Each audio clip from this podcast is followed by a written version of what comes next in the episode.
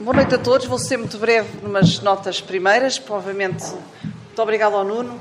Ainda bem que, que leu, enfim, que percebeu que o PROT há discussão pública. Eu realmente sinto que há pouca animação em torno deste PROT e, e, e lamento isso, por isso é com muita alegria que estou aqui. Muito obrigada, Nuno. Um, um, gostava de dizer que, que a minha participação tem um caráter setorial Uh, tive a sorte de ter estado envolvido, digo a sorte porque realmente foi uma oportunidade uh, para mim de conhecer a região de novo, portanto, revisitá-la, uh, que foi ter participado no, no, documento do Norte 2015, portanto, o que antecedeu a elaboração do PROT. Um, um, agora, a minha participação ao nível do, do, do PROT foi de facto muito ao nível da definição da estrutura regional de proteção e valorização ambiental e é sobre isso que eu vou falar. Mas antes de, antes de, de chegar aí, eu gostava, eh, mesmo assim, até porque também tive a sorte, isto é uma noite de sortes, eh, de, de o Manel falar antes de mim. Eh, e, portanto, de poder dizer que eu sou mais convicta, acho eu, do que o Manel em relação às virtudes e, e à utilidade, sobretudo, do Proto. Eu acho que isto é um bocado como o futuro, o futuro é de quem não agarra, o Proto é de quem não agarra e uh, nós sabemos que estamos a entrar, uh, enfim, numa, numa fortíssima quinzena que está, está, está, agora a decorrer na televisão, ou já acabou, não é? Acho fantástico, tenham vindo, então, vamos a ver, isto é mais importante que o primeiro debate das legislativas na televisão, não é? O combate Sócrates Portas.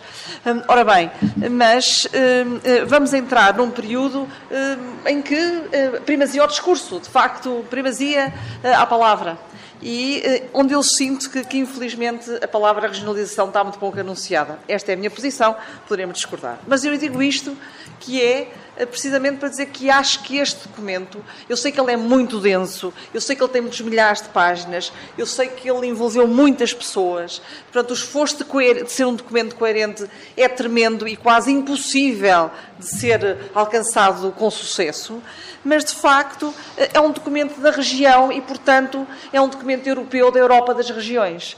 E eu acho que é um documento que eu ficarei com muito, sentir-me muito penalizada se depois de todo este esforço, independentemente da minha humilde contribuição para ele, que não tenha realmente repercussão e que ninguém se aproprie dele. Uh, efetivamente, nós temos neste momento muitos candidatos, uh, muitos círculos aqui do Norte, de muitos partidos, e eu não me passa pela cabeça que eles não vão ler o PROT. Quer dizer, não, não, não, não fico convencida com isso, não acredito convencidíssima que todos eles deram pronto.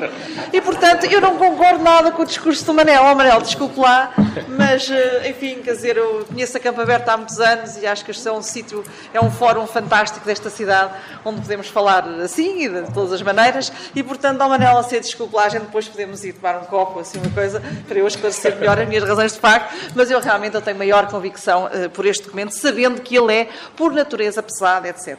E Hum, vou também dizer que nós esquecemos, a nossa memória, a memória coletiva é muito curta, e nós esquecemos de uma coisa um, que, é, que, é, pena. É que todo o nosso quadro legal, para aqueles que estão aí, tem vejo aqui, cá dentro das câmaras e tudo isso que estão aqui, que lidam com isto no dia, no dia a dia, o atual quadro legal do planeamento, do ordenamento de território que nós temos em Portugal, tem uma data em 1998 e foi construído e concebido numa convicção de que a regionalização ia para a frente. E agora vamos lembrar-nos dos fatos históricos, passá-los à frente, e, portanto, o plano regional era, de facto, uma peça importante. A lei não foi alterada e, portanto, os planos regionais têm que se fazer embora o tal nível regional não exista. Mas eu acho que pode existir ao nível da cidadania, ao nível da solidariedade dos cidadãos e ao nível, de facto, da convicção e do tal discurso político. E, portanto, eu acho que este é um documento a ser apropriado eh, por muitos, a muitos níveis eh, diferentes.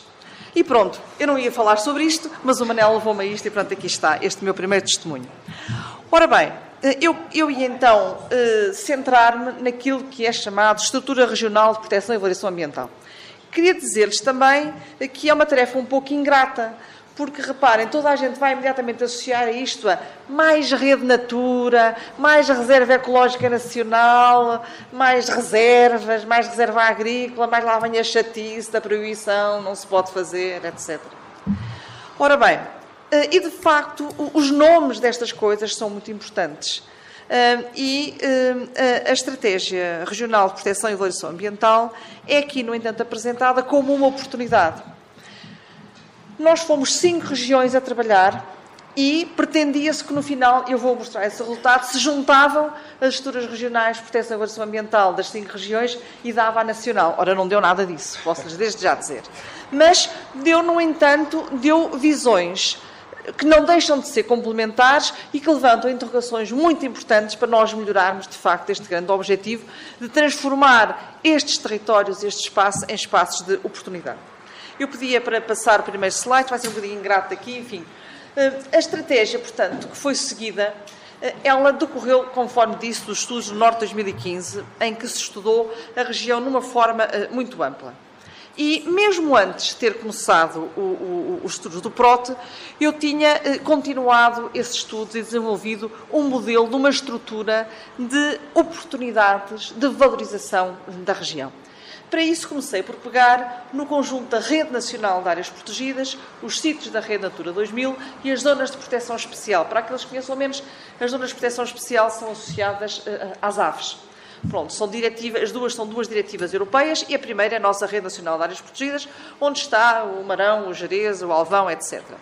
Depois, portanto, são os territórios de eleição. E vemos logo aqui uma grande dicotomia que nos aparece à partida portanto, do, do, enfim, do interior e do litoral, e todos nós sabemos o que é que está ali no litoral, e não é por acaso que as coisas são assim. É uma longa história e nós somos apenas a continuação dessa história.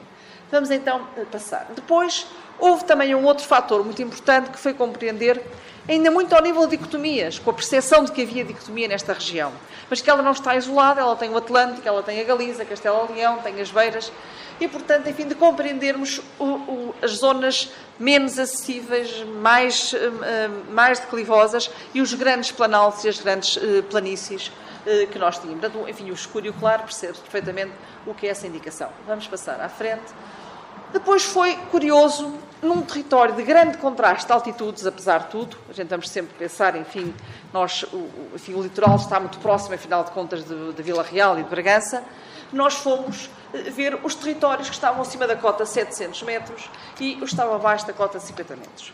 Ora, abaixo da cota 50 metros, eles estão centrados no litoral e o que acontece, eh, portanto, estão a haver leituras muito simples, muito, muito, muito, simplificadas, não é simples, simplificadas. O que está abaixo de 50 metros vão ser os grandes fundos de fertilidade do solo, do norte de Portugal, e onde comem todos os aglomerados populacionais, que têm uma profunda raiz histórica no norte, do norte de Portugal, evidentemente. Ah, e, portanto, estes são territórios de eleição sob o ponto de vista da gestão da água. Imediatamente isso fica aqui esclarecido e de uma forma, como disse, simplificada. Quase preto no branco. Depois fomos ver os territórios acima de 700 metros. 700 é aquele número mágico que nós herdamos da cultura da florestação do século XX.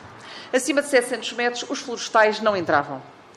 Ora bom, portanto, era ali um limite, enfim, que tinha que ver com a experimentação, o conhecimento do comportamento das árvores de, de produção e, portanto, evitava-se essas temperaturas, peças, desculpa, essas altitudes, porque os crescimentos das árvores não eram rentáveis. E, portanto, aí sobraram a grande maioria dos territórios não arborizados no sentido florestados.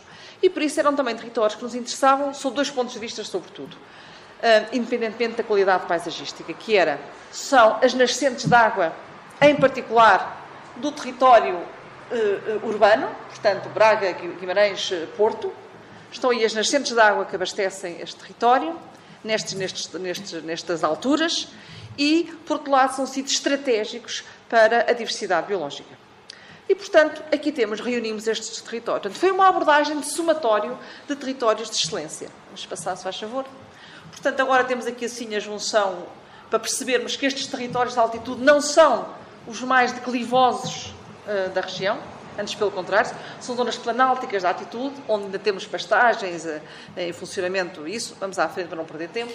Depois, portanto, temos aqui agora reunidos grandes, os grandes aluviões, enfim, portanto, que estão aqui eh, chamados, que é a Veiga, a Veiga de Chaves, sobretudo, que está ali eh, assinalada. Depois temos as tais áreas classificadas que já referi, a Rede Natura, eh, os parques, etc. As tais terras baixas, as terras altas, o Alto, o alto Douro Vinheteiro, não a região de Mercado do Douro, mas o Alto Douro Vinheteiro.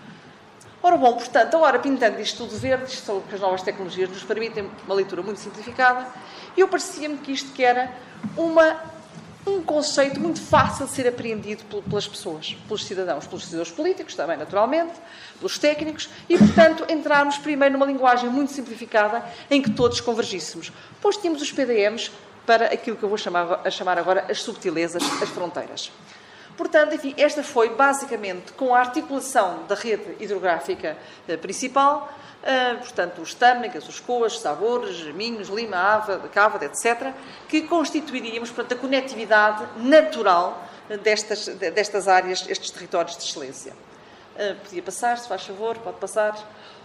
Ora, bom, chegamos a certa altura e a Direção-Geral do Ordenamento do Território e Desenvolvimento Urbano quis comparar os próteses e ver, quis comparar, peço desculpa, as estruturas regionais de proteção e ambiental.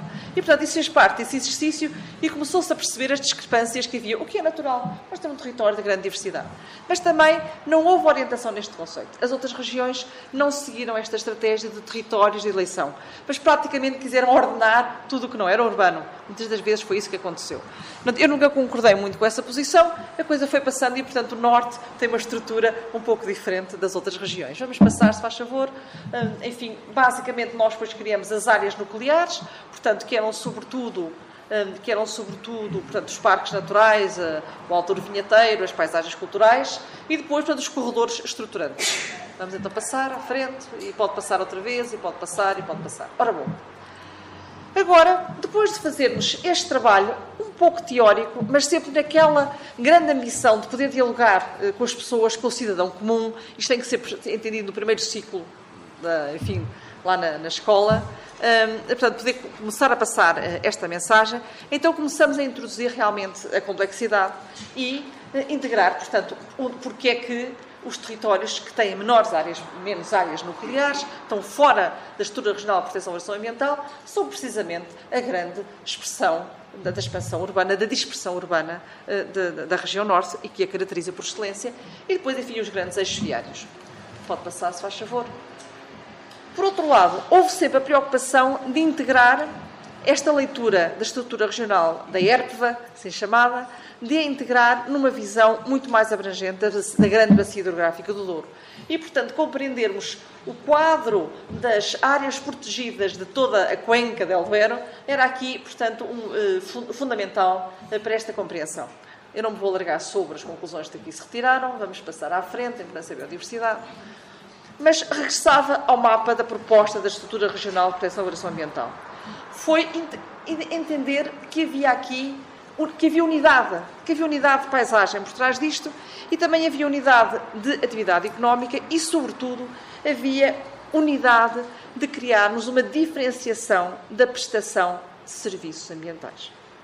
Prestar serviços ambientais significa gerir a água, não só na sua quantidade, mas na sua qualidade. Eu continuo a achar que vai ser o, o, o, enfim, e muitas vezes tentei influenciar o PROT sobre isso, mas tive sucesso médio, considero, porque eu só, era só intuição, não tinha os dados para demonstrar, depois vêm as contas e medem quando chove, mais os caudais e daqui e dali, e o saneamento básico e tudo isso, e eu não tinha esses números, não os sabia manipular, mas eu estou convencida que a água vai ser cada vez mais o grande problema da região norte. Com um problema muito grave, é que no Alentejo sempre foi e para nós, não. Nós estamos habituados a que a água não falta, a água não é escassa. E para nós vamos ter que fazer uma grande adaptação de cultura, sobretudo aqueles que vivemos aqui. Não os que vivem no sequeiro. Não sei se são aqui os de sequeiro, peço desculpa, não, não levem a mal, está bem nesta, nestas expressões. Mas realmente nós vamos precisar cada vez de mais água nestes territórios. Até porque eles são os mais férteis do ponto de vista do, de, agrícola, digamos assim, da biodiversidade, da biomassa. Hum, mas, por outro lado, é onde está a grande concentração das pessoas e onde nós vamos reclamar mais água. Nós vimos que é o Distrito de Porto aquele que mais está a arder, porque é onde há mais gente, enfim, mais se dispersa ao fogo. Afinal de contas, tem que ver tudo isso, toda uma coisa com a outra. E, portanto, estas grandes unidades. Podia-se, vais, vou passar.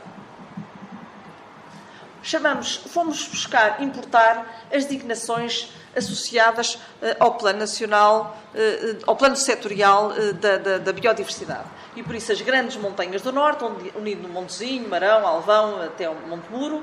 Depois, a designação de Valos do Douro também é uma designação importada com medidas estratégicas para a conservação da natureza e, portanto, quisemos transpô-las para aqui. E ainda a designação de serras e vales do Noroeste, ali o Alto Minho. Depois, as designações uh, uh, uh, Veiga de Chaves, Vales do Douro e Planalto, e Planalto de Mirandela são muito mais associadas à agricultura onde há alguma agricultura com uma certa viabilidade sob o ponto de vista da produtividade dos territórios. uma de regadio, na Veiga de Chaves, uma de sequeiro no Planalto Mirandela e depois, enfim, aquela dos Vales de Ouros, muito associada às culturas mediterrânicas por excelência. E depois, por fim, um arco metropolitano. Eu não me vou alargar muito mais, porque acho, dou o meu tempo por, por, encerrado, mas tenho ali muito mais imagens que uh, vou pedir para as passar muito rapidamente. Porque, uh, se cá está o arco metropolitano, peço só desculpa, foi assim chamado o arco metropolitano, que reúne, como podemos ver aqui, uh, enfim, estas principais, portanto, toda a grande concentração de 1 milhão e 300 mil, não é? 1 milhão e 300 mil, parece que é assim. Portanto, estarão aqui assim concentrados. Um, enquanto que há 300 mil no resto do território. É mais ou menos isto? Não. Não. 450 mil no resto. E aqui, mas é, pronto, enfim. Bom, mas há uma grande discrepância, portanto, eh, poucos, em, em, muitos em pouco território, muitos, eh, poucos em, em um território vasto. Ora bem, com, com, esta, com este enfoque, entretanto, eh, houve já quem se apropriasse do PROTE, nomeadamente a Junta Metropolitana do Porto, e lançou-me o desafio de desenvolver uma proposta de uma rede de parques metropolitanos, em articulação com o futuro sustentável, enfim, com, os, com a campanha dos 50 espaços verdes, e, portanto, já há quem se tenha apropriado do PROTE, por isso é que eu continuo mais otimista. E eu vou mostrar, vou pedir para passar muito rapidamente, portanto, são estes conselhos todos, são quatro nudes que estão aqui reunidas, é um território que não é de ninguém, ninguém sabe o que isto é, mas que foi dividida em territórios de veigas, as terras baixas, aqui estudadas com uma grande minúcia, já muito, uma escala completamente diferente, e depois compreendermos que nós, nos últimos 50 anos, eh, construímos sobre os nossos melhores solos agrícolas. O Norte fez isto nos últimos 50 anos. Apesar da Reserva Agrícola Nacional, das ótimas leis, de tudo isso, nós fizemos. Portanto, não vale a pena continuar a dizer que não, porque aconteceu, está, isto é o Vale do Cávado. Portanto, vamos, vamos continuar. Mas nesses interstícios existe todo um conjunto de territórios e ecossistemas eh, que são eh, fundamentais. Pois, portanto, as terras baixas, as terras altas, vamos passar à frente, passar à frente, portanto, os territórios. E, portanto, esta articulação entre as terras altas de excelência no ar, na envolvente imediata, os territórios mais importantes do ponto de vista da quantidade, do abastecimento, da quantidade de água e da qualidade da água a, àqueles que habitam aqui, já vamos ver onde eles habitam, e depois estes territórios, digamos, as esponjas da região norte. O sítio de reserva, o solo que absorve a água e mantém a água em si. O solo tem essa função incrível, o solo armazena a água em permanência. E, portanto, é aí que estão as grandes reservas de água. Portanto, nas zonas nascentes. E vejam agora toda a mancha que está urbanizada em cima desta zona. Portanto, este é que era o grande desafio. Portanto, como encontrar, agora vai passar à frente, enfim, vemos aqui várias imagens do que é que estamos a falar. E é a partir daqui que a Junta Metropolitana do Porto lança o desafio, tendo isto em uma gestão sustentável da água, conter a perda da biodiversidade, participando no Countdown 2010, adaptarmos às alterações climáticas, a tal escassez da água, e não só, portanto, enfim, o litoral, todos esses problemas, e partimos para uma proposta de rede de parques, que vou pedir, passar à frente, passar à frente. São uma proposta, neste momento, de 11 parques, eh, que está, eh, enfim, em discussão, em construção, em sonho, o que quiserem, e pode passar à frente. Portanto, temos parques de montanha. Agora já temos aqui só 16 conselhos. Agora a área metropolitana do Porto, com os seus 16 conselhos. Portanto, os parques. Ah, um bocadinho para trás, peço desculpa. Ah, portanto, as serras, pode passar agora ah, à frente. Portanto, os vales, portanto, o, rio Lessa, o Val do Douro, o Tinto, o Tinto e o Torto. Podemos passar também. Duas paisagens culturais notáveis nesta região, que é o Val da Aroca e a paisagem de Vila de Conde, duas paisagens culturais de, de, de excelência e depois, enfim, eventualmente um parque litoral, enfim, e, enfim. E pronto, isto já decorreu para além do PROT, mesmo sem o PROT aprovado, portanto já se levou mais longe o PROT. Portanto, o PROT é de quem não agarrar, tal e qual como o futuro é de quem não agarra. E muito obrigada e, e ficávamos por aqui. Pronto, passávamos à seguinte. Muito obrigado.